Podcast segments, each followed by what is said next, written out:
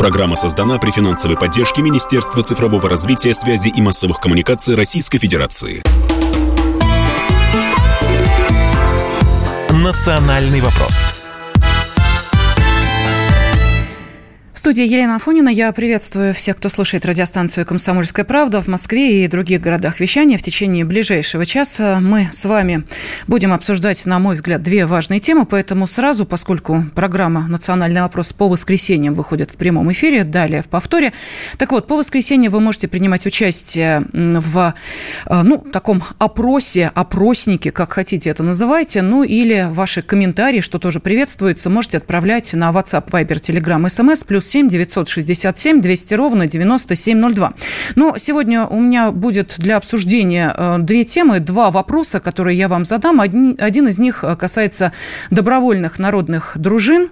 Вот э, сразу хочу узнать, ну, наверное, все-таки в первую очередь у наших мужчин, радиослушателей, готовы ли вы принять участие вот в работе таких добровольных народных дружин, то есть объединиться, чтобы навести порядок? И вообще, не пора ли нам, как о том говорят в Совете по правам правам человека на законодательном уровне закрепить статус добровольных дружин, то есть э, помощь, э, которую оказывают сотрудникам правоохранительных органов в наведении порядка, сделать уже вполне э, официальной. Ну и, соответственно, наводить порядок в тех городах, в тех районах некоторых городов, где, как вы понимаете, ситуация порой выходит из-под контроля. Вот об этом мы поговорим во второй части нашего эфира. Ну, а пока, ну, поскольку мы недалеко с вами ушли от начала начала учебного года, буквально вот позавчера, 1 сентября, и немножечко э, цифр.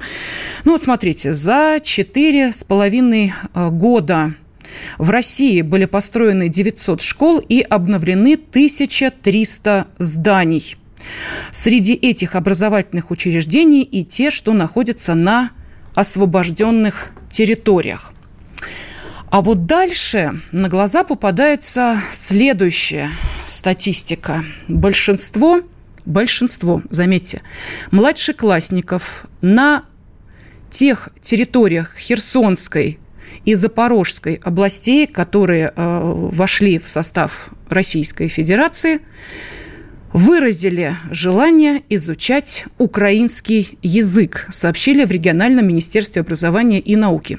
Речь идет э, о выборе второго языка, это пояснили представители министерства. В Херсонской области 64% детей хотят изучать второй язык украинский. В Запорожской области 46% детей, но лично меня смутило одно, что вот эти, ну, по факту факультативные занятия, э, это то, что проходит под категорией «родной язык». Вот давайте мы попробуем разобраться в этой ситуации. В экономической составляющей нам поможет разобраться научный руководитель Института региональных проблем, доцент финансового университета при правительстве Российской Федерации Дмитрий Журавлев. Дмитрий Анатольевич, здравствуйте. Добрый день. Ну, а в идеологической составляющей, ну и вообще, как нам завоевать симпатии детей на новых территориях, я попрошу Вместе с нами разбираться военно-политического обозревателя Михаила Ануфриенко. Михаил Борисович, здравствуйте. Добрый день. Добрый день. Ну, вы знаете, давайте сначала про деньги, а потом про идеологию. Вот, э, Дмитрий Анатольевич, объясните, пожалуйста, для... Э, и об этом, кстати, в этой информации тоже идет речь, э, что вот все хорошо, будут новые учебники, будут методические пособия, ну, вероятно, будут и преподаватели украинского языка, иначе как же без этого. Но ведь для Запорожской и Херсонской областей, как я понимаю, это ведь серьезная финансовая нагрузка или или нет? А понимаете, преподаватели украинского языка были и так. Он на этих территориях преподавался последние сто лет. Знаете, здесь ничего принципиально не изменится. Пропорции были другие, потому что на моей памяти было время, когда в городе Херсоне было две украинские школы на весь город, сейчас их значительно больше. Но преподаватели, которые там работали, они будут преподавать. Что касается нагрузок на бюджет. Понимаете, в чем дело? Второй язык будет в любом случае. И его преподавателю платить придется в любом случае. Поэтому экономическая какая составляющая здесь не очень большая. Здесь больше вопрос э, социально-идеологический как раз, но вы его... Не, не, подождите, подождите, подождите, Дмитрий Анатольевич, что значит э, небольшая экономическая ставь? Сразу прерываю вас, э, потому что вот по э, словам регионального министра образования и науки Елены Шапуровой, она сказала, что шефы до середины сентября поставят нам учебники, новые учебники начальной школы с 1 по 4 класс по украинскому языку. То есть, насколько мы понимаем, были а, новые методические пособия и разработаны, и напечатаны. Я очень сомневаюсь, что на наших территориях будут пользоваться методическими пособиями, которые использовали для изучения украинского языка на территории Украины. Это значит, что это в любом случае ну, достаточно а, серьезная финансовая нагрузка, разве нет? Подождите. А вы уверены, что у нас уже появились новые методические пособия? Вы думаете, их так быстро пишут? Это довольно длительный процесс. Он за полгода это не делается обычно. Ну, как известно, можно из одной овцы 10 шапок, но шапочки маленькие. Может, конечно, и быстро. Вопрос мне в результате. Да? При этом, ведь давайте честно, из методических пособий исчезнет только одно. Идеологи... Опять же, идеологическая составляющая. Да, сами пособия что-то будут стоить. Если мы вводим новые, да, то будет стоить их разработка, будет стоить их печать, причем требования к учебникам с точки зрения их материала, из которых они сделаны, краски, которые использовались при печати, они очень высокие. Учебники вообще по себестоимости штук дорогая. Да? Очень дорогая. Гораздо дороже, чем обычная книга. Да? Приходилось с этим сталкиваться. Но это еще, это если мы действительно уже начали вводить свои пособия. А много ли потребуется изменений? Ведь мы же вряд ли отменим э, там какой-нибудь стишок для детишек. Мы отменим то, что касается идеологии, э, нацистской идеологии. Да, вот это все надо убирать и убирать в любом случае. От украинского, из истории, чего хочешь. Никуда мы тут не денемся. Да? Но сказать, что это вот огромная нагрузка именно пока есть старые учебники, нет. Если новые, да, это будет стоить, это будет стоить много, но я подозреваю, что это будет все-таки федеральные деньги. Михаил Борисович, э, что скажете по этому поводу? Вот, э, честно говоря, как-то удивили удивило количество желающих изучать украинский язык как родной. И, кстати, а нет ли у вас, я вот посмотрела информации по поводу Донецкой и Луганской народных республик. Вот последняя информация была от 22 года, ну просто я тоже поинтересовалась, думаю, а там-то как? И э, в 22 году было сказано, ну вот перед началом учебного года, 22-23, было сказано, что ни один э, ребенок в Луганской и Донецкой народных республик не изъявил желания, ну понятно, что не дети, а родители об этом говорят, не изъявил желания изучать украинский язык как родной. Ну вот как вы можете прокомментировать и первое сообщение о Запорожской и Херсонской областях, и вот ДНР и ЛНР? Здесь все очень просто. В отличие от ДНР и ЛНР, Запорожская и Херсонская область э, на протяжении с 18 с 14 года по фактически время своего освобождения находились под контролем хунты. И, соответственно, все обучение, преподавание, общение и так далее велось исключительно на мой. Отсюда и вот это вот э, желание, в том числе, естественно, родителей, а не детей, будем говорить откровенно, изучать украинский язык. Это во-первых. Во-вторых, на этих территориях, если кто туда ездил, нет до сих пор полной уверенности в том, что они не вернутся под контроль Киева. Вот это... И вот это основополагающая причина, по которой они, родители говорят о том, что нужно учить украинский язык. Что касается учебников и методичек, то я напомню, что в Крыму украинский язык является государственным. Поэтому методические рекомендации и все прочее давно разработаны. Не говоря уже о том, что значительно сложнее будет с преподавателем, который, напомню, за годы вот этого маразма изменилась даже абетка, так называемая, а азбука по-русски. Введены новые буквы. Поэтому преподаватели, которые преподают сейчас, они украинского языка, точнее полтавского диалекта южнорусского языка, который был признан при большевизме украинским, не знают. То, что они сегодня преподают, переполнено полонизмами, западноукраинской, галицкой гварой и массой других э, трудно понимающих текстовыми словами для тех, кто владеет литературным украинским языком, который разрабатывался в 20-е годы и издавался еще в Харькове когда, который был первой столицей Украинской ССР. Поэтому проблем там в основном не с учебниками, а с учителями. Не говоря уже о том, что, как вы понимаете, преподавать как историю, так и мову в первую очередь идут самые больные на голову. Почему? Вот те, кто по, по одной простой причине, потому что этому уделяется, уделялось уже после первого Майдана колоссальное внимание. После развала Союза тоже уделялось внимание по нарастающей, но после первого Майдана, особенно после второго, этому это самодавлеющее. Потому что самоопределение вот всех местных патриотов заключается в том, что они должны говорить на мове и должны знать вполне конкретным образом интерпретированную историю. И вот эти преподаватели обучались годами, десятилетиями, тоже не первое поколение выросло, которые изначально заточены на русофобию. Ты преподаватель языка в первую очередь. Я прошу прощения, мы сейчас уходим на небольшой перерыв, ведь как время быстро бежит, э, поскольку во второй части мы продолжим обсуждение этой темы. Вы очень э, правильный, э, вот сейчас правильное направление задаете нашему диалогу. Объясню почему. Потому что у нас теперь изменяется школьная программа, у нас теперь все выходит на федеральный уровень. Министр просвещения сказал о том, какие изменения будут, в том числе меняется учебник истории для старших классов, ведь ведь это же все действует и на новых территориях. И как там будут это преподавать и с этим уживаться, обсудим обязательно. Национальный вопрос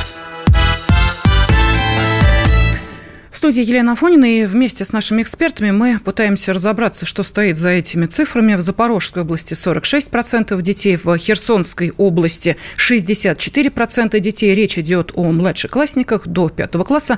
Хотят изучать украинский язык как родной. А, ну и вот попытаемся разобраться в этом военно-политический обозреватель Михаил Ануфриенко и научный руководитель Института региональных проблем, доцент финансового университета при правительстве Российской Федерации Дмитрий Журавлев. Это наши сегодняшние эксперты. Ну, а нашим радиослушателям я хочу задать следующий вопрос. Он, кстати, был и в телеграм-канале военкора Александр Коц. Вопрос следующий. Как нам завоевать симпатии детей на новых территориях? Там были несколько вариантов ответа, и вот один из них, набравший наибольшее количество голосов, звучит следующий следующим образом. Только правильным воспитанием. А, следующий по популярности вариант ответа – собственным примером. Но, может быть, именно поэтому, когда президент нашей страны проводил открытый урок, то он а, рассказал о а, письме своего деда сыну на фронт. И довольно трогательный был а, рассказ. Я думаю, что а, многие эту часть разговора с а, школьниками слышали. И говоря именно вот об этой составляющей, президент как раз говорил, что именно это и отличает нас от других. Вы знаете, Михаил Борисович, Дмитрий Анатольевич, вот когда смотришь, как проходили первосентябрьские торжества у нас на новых территориях, да, и как они проходили на Украине, Украине. Вот э, я не знаю, по-моему, разница очевидна. Чего стоит э, хотя бы вот этот э, хоровод под песню «Убей москаля», где дети в вышиванках за руки ведут первоклассников в первый класс, ну, в школу. Плюс к этому те стихи, которые первоклассники должны были выучить, там тоже там 10 москалей шли там куда-то, сколько-то их там осталось. И плюс к этому вот интересная информация, одна из украинских школ, там список детей первых классов, Украинские дети отдельно, а детей с русскими именами и фамилиями в первый Г-класс согнали. Вот они там, отдельно от украинских. Тогда вот объясните мне, пожалуйста, может быть, мы действительно слишком мягкие, э, слишком понимающие, слишком добрые. Вот э, никто же из э, тех, кто сейчас выбирает как родной украинский язык, не думает, интересно, а нужно ли это делать? Ведь я же в России, а вдруг что-то да будет? Даже мысль такая в голову не приходит.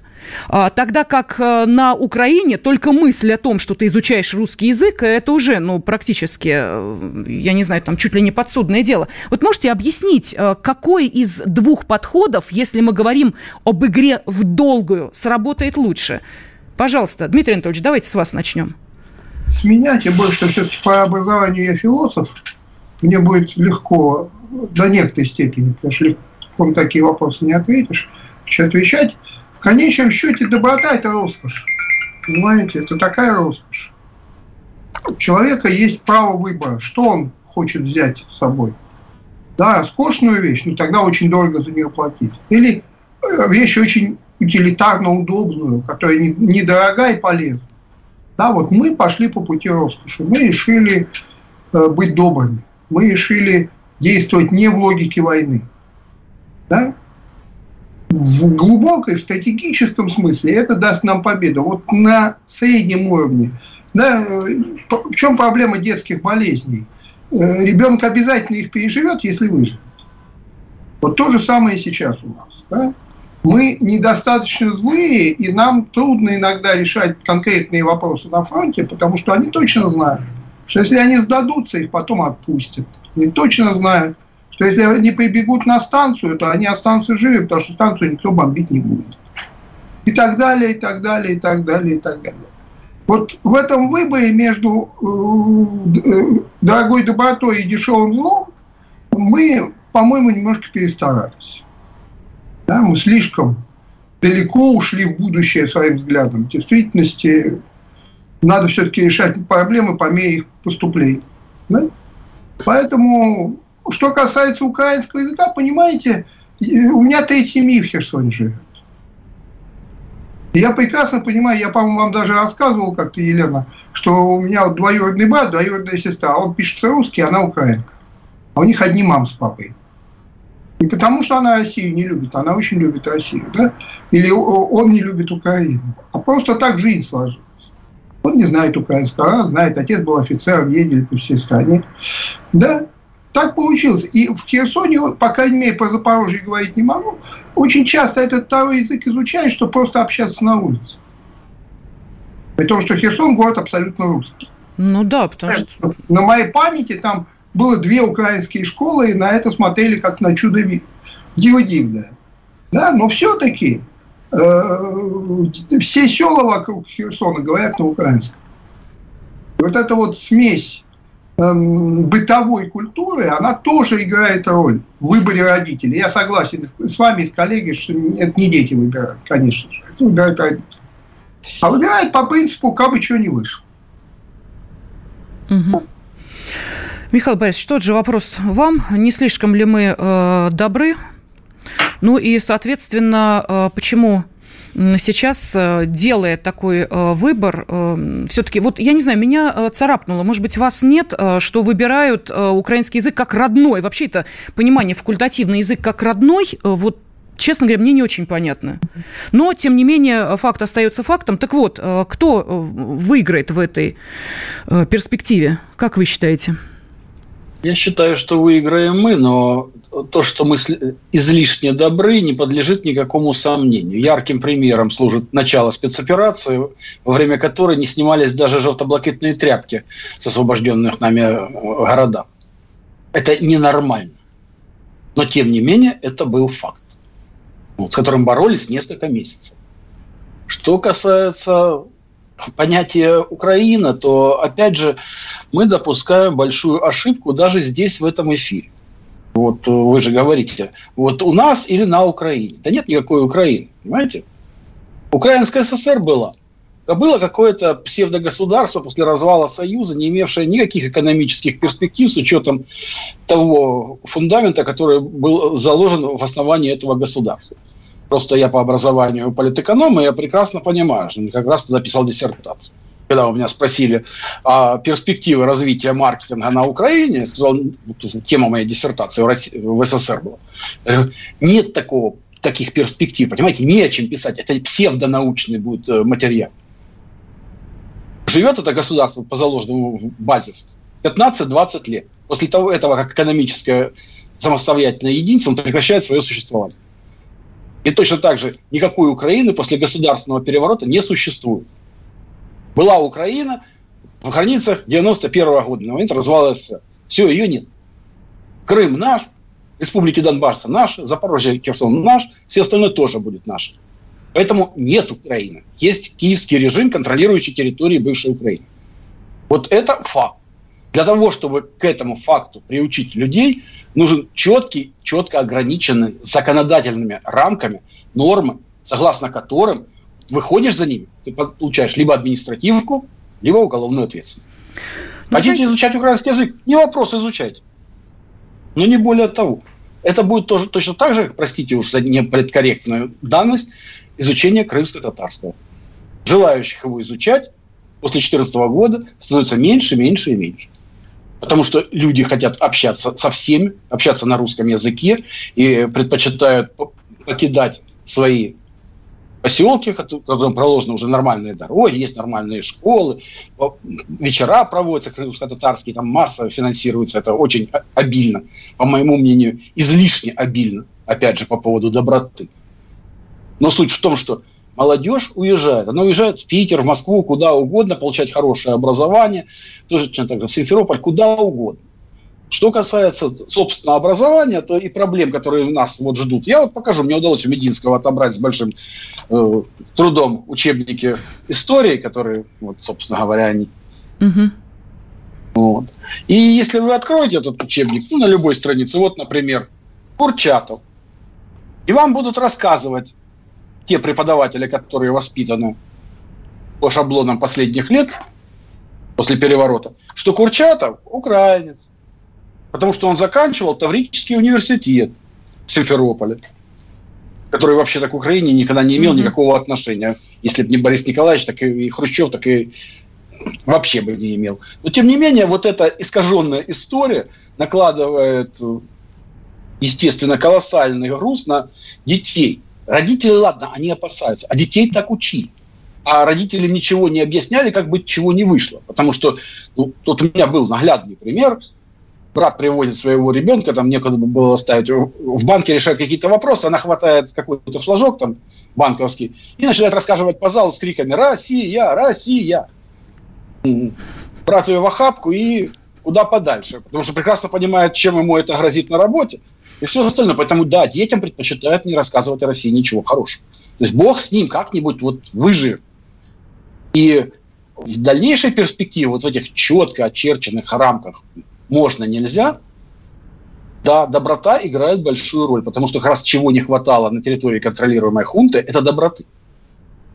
Вот насилие там в изобилии, любого, в том числе, как вы видите, языкового, и сепаратизма вот это вот, и всего остального.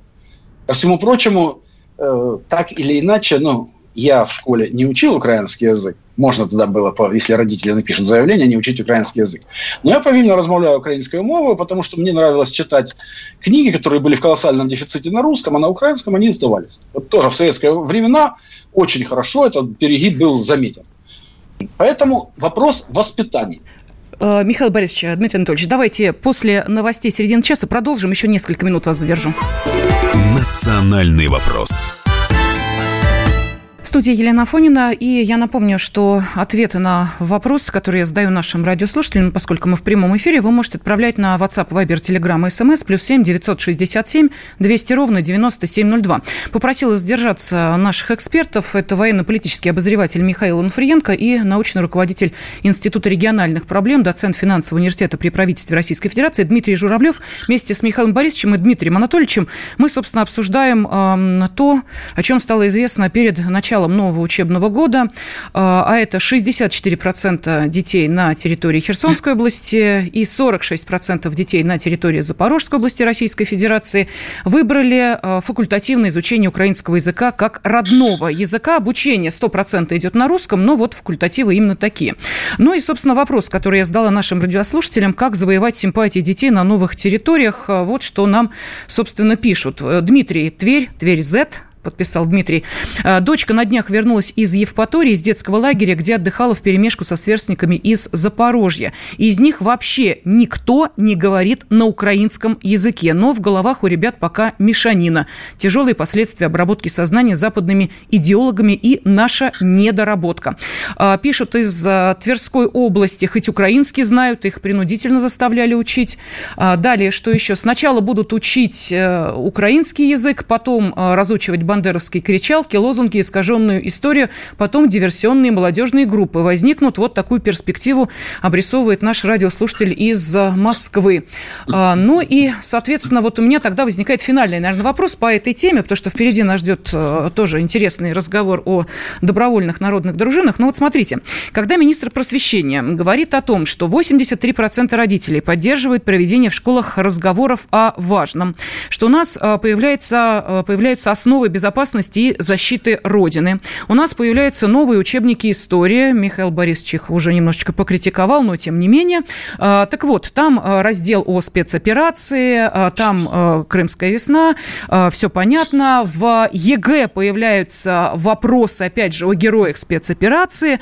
Скажите, пожалуйста, мы у себя-то разобрались вообще с образованием, со школой, а, каким образом а, относиться к тому, что прописано в учебниках истории, потому что недавняя ситуация с одной из пермских школ, ну, я понимаю, что уже, наверное, педсостав и самих учеников достаточно а, долго по кочкам таскают в связи с тем, что у них там произошло. Так вот, бывшая уже директор этой пермской школы заявляла, что участников спецоперации не пригласят на открытые уроки, потому что школа вне политики. Вот мы-то разобрались вообще у себя. У нас политики, вне политики. Э, мы э, приглашаем героев спецоперации, как в свое время и до сих пор приглашают ветеранов Великой Отечественной войны, или это э, сильно сказывается на эмоциональном состоянии детей, это я все цитирую, того же бывшего директора, и что, мол, типа приходят люди без педагогического образования, мало ли что они на этих открытых уроках расскажут. Пожалуйста, вот вопрос задан, мы-то смогли разобраться? Дмитрий Анатольевич, что скажете? Ну, разобраться-то мы смогли, а вот захотели ли. Да? Тут разбираться-то особо не в чем. Вопрос в том, мы хотим э, победы России, или мы хотим победы себя лично, своего счета в банке или еще чего-нибудь. Да? Понимаете, помните у великого писателя «Разруха не в э, клозетах, а в головах». Вот. У нас и поражение не, не на войне, мы сильнее Украины, это бесспорно. Да, и люди у нас героические. Я не ожидал такого уровня героизма, потому что мы же у себя 30 лет пирамиду Маслова изучали, по которой частное всегда важнее общественного. Но сначала надо спасти свою жизнь, а потом уже спасать страну. Uh-huh. Да, вот. Этот подход, в принципе, героев не предусматривает. Их там быть не должно. Да? Но мы же это изучали и, кстати, продолжаем. Да? Я вот второй день преподаю, 1 сентября были занятия. Я вам скажу, что все эти идеи, они же не ушли. Они остались. И после этого, конечно, директор школы, который нужно дружить с местным бизнесом, она говорит, а мы их не пустим, зачем они нам? Были бы люди из Америки, она бы их пустила. Из Германии, то, что... школы с э, углубленным изучением немецкого языка. Значит, в Германии пустила бы и не смотрела на то, что есть у них педагогического... А зачем им? Они же носители самых правильных идей. Угу. Идей демократии и свободы. Зачем им образование? Они и так умнее всех. Да? Но это же у нас действительно. А чтобы нести идеологию другим, ее надо иметь у себя. Понятно. Спасибо. Спасибо большое за то, что принимали участие в нашем эфире. А, Дмитрий Журавлев, научный руководитель Института региональных проблем, доцент финансового университета при правительстве Российской Федерации. Ну что, Михаил Борисович, тот же вопрос адресую вам. Пожалуйста, что скажете? Смогли ли мы сами разобраться и расставить все точки над «и», особенно в образовательном процессе и в том, соответственно, вне политики ли наши школы и вузы? Что вы так улыбаетесь? Да, потому что вы меня критиковал учебник. Это учебник, за который я боролся полгода.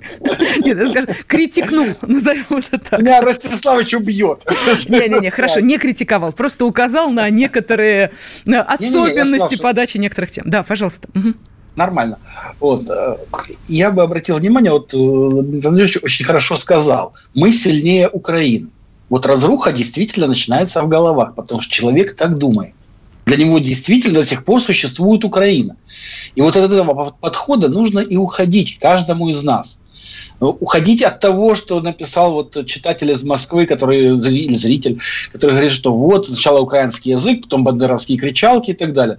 Ну, я знаком с Белецким. Я знаком с э, бывшим министром МВД э, Аваковым. И один из них на украинском не знает ни слова. Угу. Армянин русскоязычный абсолютно. Вот, Белецкий начал учить мову уже году в 16. Слушайте, ну мы помним этот искрометный диалог «бе-бе-бе». Вот это вот. Помните, да, когда да, они да. там... А, Аваков, да. уж не помню, с кем там поругался. Все Саакашвили, за этим... Да, да, да. Бе-бе-бе. Вот это вот, да. Ну, то есть суть-то в том, что здесь важно, что мы вносим на любом языке. На крымско-татарском, на украинском, на русском. Какие смыслы мы вкладываем, ценности, которые мы преподносим. У нас-то основная беда в России здесь, это наша, как называется, псевдолиберальная тусовка. Хотя на самом деле они никакие не либералы, они откровенные нацисты. Я как-то от, от Немцова слышал, как он к народу относится. Быдло. Так э, чего там ждать? А уж заявлений, сколько я от них наслушался за эти годы, что надо деться оппозиция и так далее, они ничем не отличаются от тех ублюдков, которые засели сейчас в Киеве. И для которых, кстати, вот та же украинская мова родной не является ни для кого. В частности, для Зеленского. Ну, я просто знакомый, дальний родственник, сценарист э, его фильмов, который все это писал. Ну, ты из Москвы перебрался в Киев, да, там работает. Потому что деньги для него важнее, чем uh-huh. идеология, убеждения какие-то и так далее. Наша беда, и мы проигрываем, потому что у нас-то государственной идеологии, по сути, нет. Она запрещена. Поэтому, извините, мы не можем никогда ни к чему апеллировать. То есть, а наши оппоненты прячутся за закон и говорят, ну а по закону что можно? И в результате, да, да, вы правы, то, правы, правы, Михаил Борисович, тысячу раз правы. Спасибо вам за участие в нашем эфире. А, Военно-политический обозреватель Михаил Нуфренко. Всегда рады вас видеть, слышать, общаться с вами. Всегда есть что обсудить, так что милости просим в следующие программа национального вопроса. Всегда рада вести с вами диалог. Михаил Унфренко, спасибо. А знаете, почему я прервала Михаила Борисовича?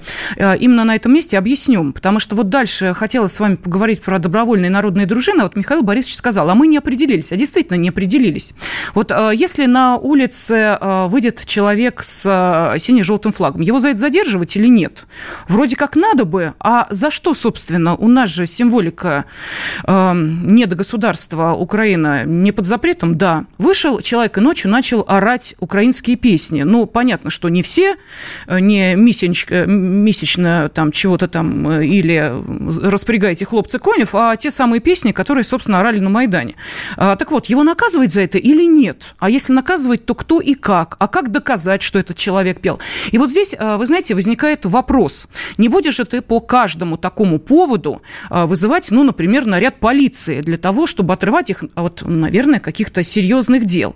Ну и, соответственно, может быть, действительно не так уж и э, не правы, не так уж и не правы члены э, СПЧ, Совета по правам человека при президенте, когда сказали, что нужно статус добровольных народных дружин э, уже закреплять законодательно, не рамочно, потому что, ну, в принципе, прописано, что да, они могут быть и могут даже помогать сотрудникам правоохранительных органов.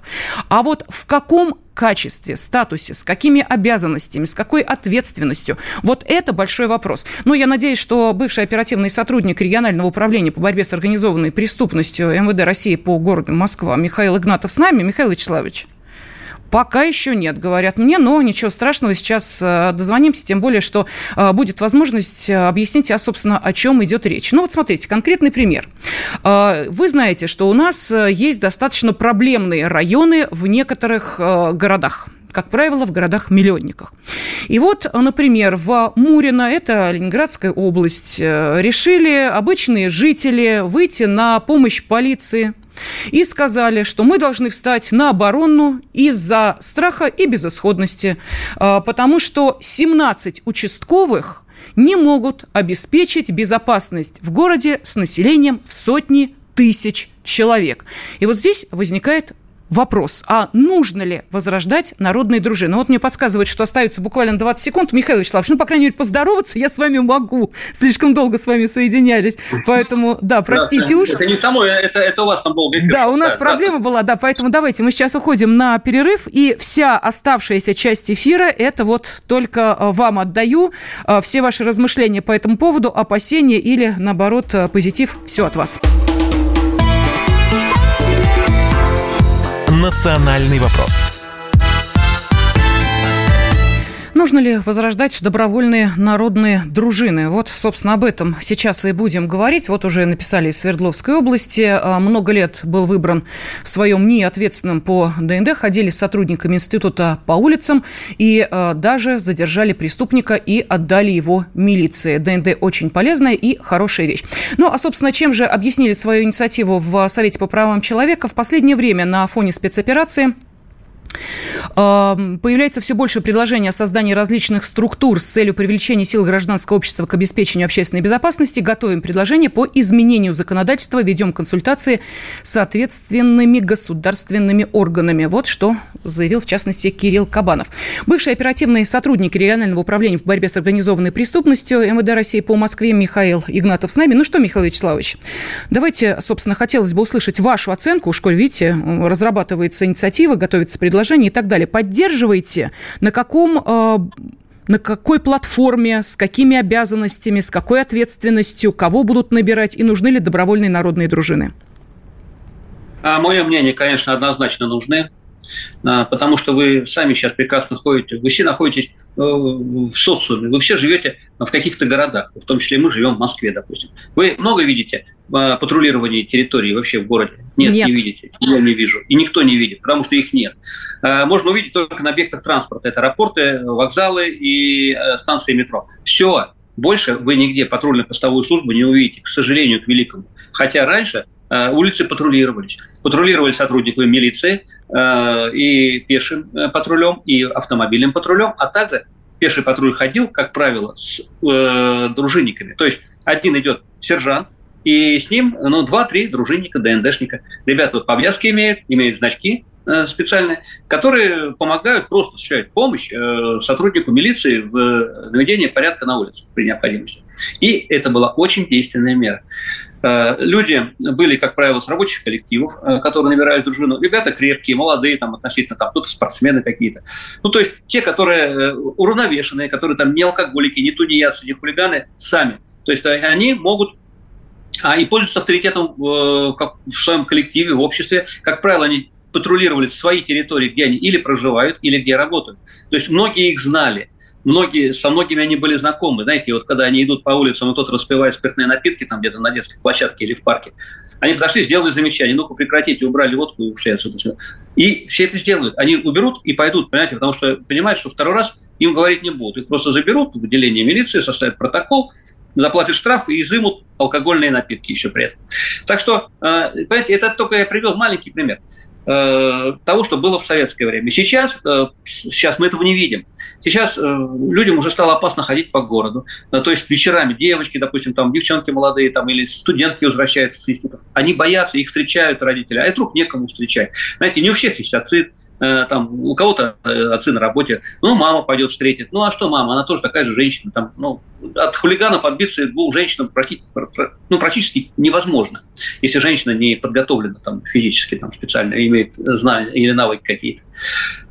Вот, поэтому отсюда все и проблемы, отсюда и вот криминогенная обстановка на улицах. А, сами понимаете, а почему она криминогенная? А, я вам скажу, по вечерам, а, не, не, ну, знаете, толпы гастарбайтеров, вот они кучами, знаете, собираются и ходят по, особенно в хорошую погоду. Вот они кучкуются, они где-то, знаете, люди из метро идут, им просто некомфортно. Они, может быть, ничего и не сделают, а вдруг сделают.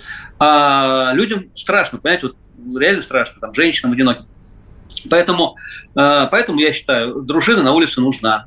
Вот. Поэтому дружинников надо поощрять. Если, допустим, мы набираем ДНД, э, значит, что? Значит, должно быть поощрение. Или это должно быть материальные какие-то вознаграждения. Люди должны за каждую смену, они должны получать какие-то э, какие там, деньги определенные рода. Или это там другие виды поощрения, там отгулы, дополнение к отпуску, то есть к отпуску там прибавить какие-то дни, которые они в дружины задействованы, потому что они тратят свое личное время. Они вечером идут, знаете, вместо того, чтобы там смотреть футбол и там пить пиво там э, в кресле находясь, он идет, э, надевает повязку, идет, патрулирует э, свой район, ну, свою территорию. Вот. И я считаю, инициатива очень хорошая и очень полезная. Э, людям будет безопаснее жить, безопаснее э, будет спокойно находиться на улицах города. Э, плюс, хочешь не хочешь, сотрудники, одних их пускать нельзя. Понятно? Ну, а что значит пустить одних дружинников? Это, понимаете, идут три человека. Они не понимают, они не знают ни Э, законодательной базы, они элементарные, они не знают, что делать в случае там каких-то э, там, ну, непредвиденных э, ситуаций. А самое главное, что у них нет полномочий никаких, понимаете? То есть они, допустим, применяют физическую силу кому-то, они там кого-то э, там, ну, переусердствуют, а потом сами пойдут под суд. Поэтому здесь должен быть с ними старший обязательно действующий сотрудник мили- полиции. А вот тут, или Михаил Вячеславович, мы с вами как раз и вот возвращаемся к тому, с чего вы начали.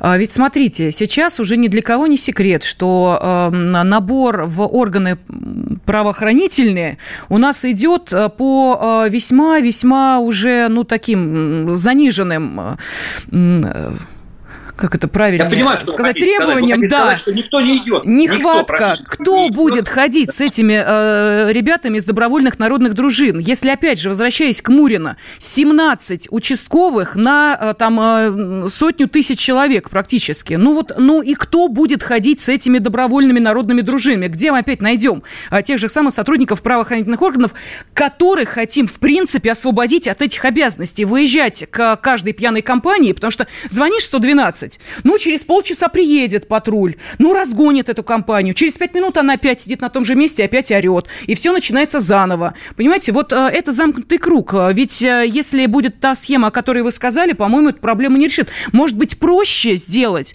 Может быть, и э, добровольные народные дружины обязаны будут ходить, ну, например, я не знаю, с видеорегистратором, что ли? Ну, не, не тот, который в машинах, но, в принципе, это же возможно, чтобы в случае каких-то э, ситуаций, которые требуют требуют э, вмешательства уже э, сторонних лиц и, может быть, оперативных сотрудников, просто показать э, видео и объяснить, э, как все происходило. Может быть, так пойти по этому пути? Нет, не получится по этому пути пойти. У них нет полномочий, понимаете? У, сотруд... у, Д... угу. у сотрудников ДНД, у этих добровольных, это опять же, подчеркиваю, добровольная народная дружина. У них нет полномочий специальных полномочий, которые обладают сотрудник милиции, который находится на действительной службе в органах внутренних дел.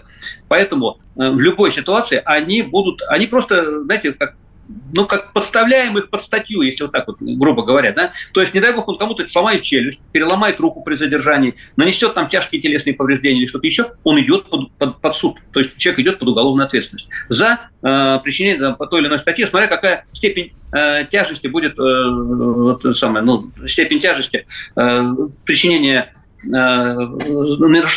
причинения, причиненного здоровью. Вот. Поэтому я считаю, что здесь должен быть сотрудник милиции. И не надо участковых приобретать. Участковый – это вообще не их задача. Участковый не патрулирует территории. Есть э, у нас такая служба, патрульно-постовая служба. Угу. Она так и называется. То есть ее надо просто расширить. То есть сократить какой-нибудь штат там, руководителей, понимаете, которых расширен, да нельзя сейчас этих руководителей, столько, что э, патрулировать улицу не, некому. И, и вместо них э, набрать на землю Э, сержантов, рядовых, полиции, неважно кого. Главное, чтобы, ну, не офицерское звание, потому что офицеров мы столько не наберемся с вами, э, то есть патрулировать, а личный состав, то есть милиционер и там сержант, старший сержант, старшина, вот, до старшины, до прапорщика максимум включительно. Вот. Плюс у них есть помощь, сейчас у каждого есть отделение полиции, есть так называемый ГНР, группа неведомого реагирования, ну, которые выезжают, вы говорите, по вызову. Группа одна, вызов может быть 20, поэтому вам через полчаса и приедут. Вот что вопрос-то, понимаете, их не хватает просто. Но когда будут дополнительные штаты введены сотрудников э, патрульной постовой службы. То есть у них задачи никакой нет. Он смену отработал и ушел домой. Вот, э, отдохнул, там своими делами занялся, потом опять приходит на смену, там день или ночь выходит, mm-hmm. неважно как, по графику, и опять уходит домой. У него нет никаких текучки, нет никаких бумаг, нет на отработке никаких там материалов, понимаете, то есть ничего у него нет. У него задача только одна – патрулировать территорию или днем, или ночью, смотря какой у него график получится.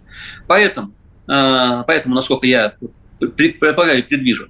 Не надо, знаете, раздувать опять же штат, мы можем сказать, нам не хватает сотрудников. Почему? Вот у вас есть 15-20 сотрудников ППС.